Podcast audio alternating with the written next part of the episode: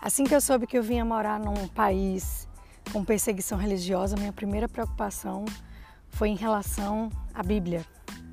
E eu tinha muito medo de não poder ler a palavra de Deus aqui. E eu coloquei uma capa diferente na Bíblia para não parecer Bíblia. Eu coloquei é, aplicativos nos meus aparelhos eletrônicos para que eu não tivesse nenhum tipo de dificuldade de acessar a palavra de Deus aqui.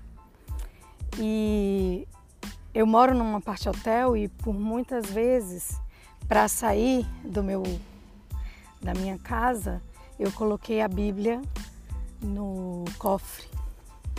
Porque para mim é de muita valia, é muito valioso o que tem ali.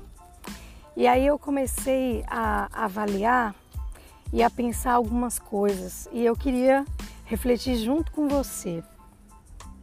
Se por um acaso retirassem a Bíblia de você, quanto dela está internalizado em você?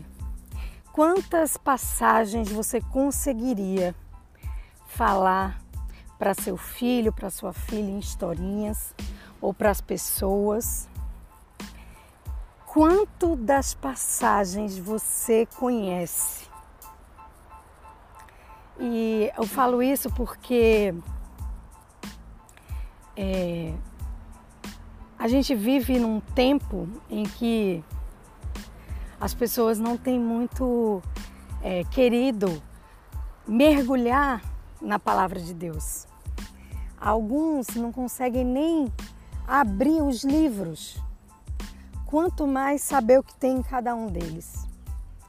E, e é a palavra que muda a nossa vida, é a palavra que nos direciona, é a palavra que nos sustenta.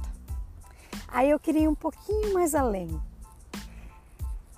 Além da, da, do quanto a palavra de Deus está internalizada, de você conhecer, eu queria saber quanto da palavra você pratica porque é, a gente precisa primeiro conhecer e depois que a gente conhece, a gente precisa praticar. Quanto da palavra de Deus você pratica? Porque o que a criação anseia, a manifestação dos filhos de Deus, mas principalmente num evangelho genuíno praticado por nós. E não apenas levantarmos o dedo para falarmos da lei, para falarmos do Evangelho, mas viver na prática.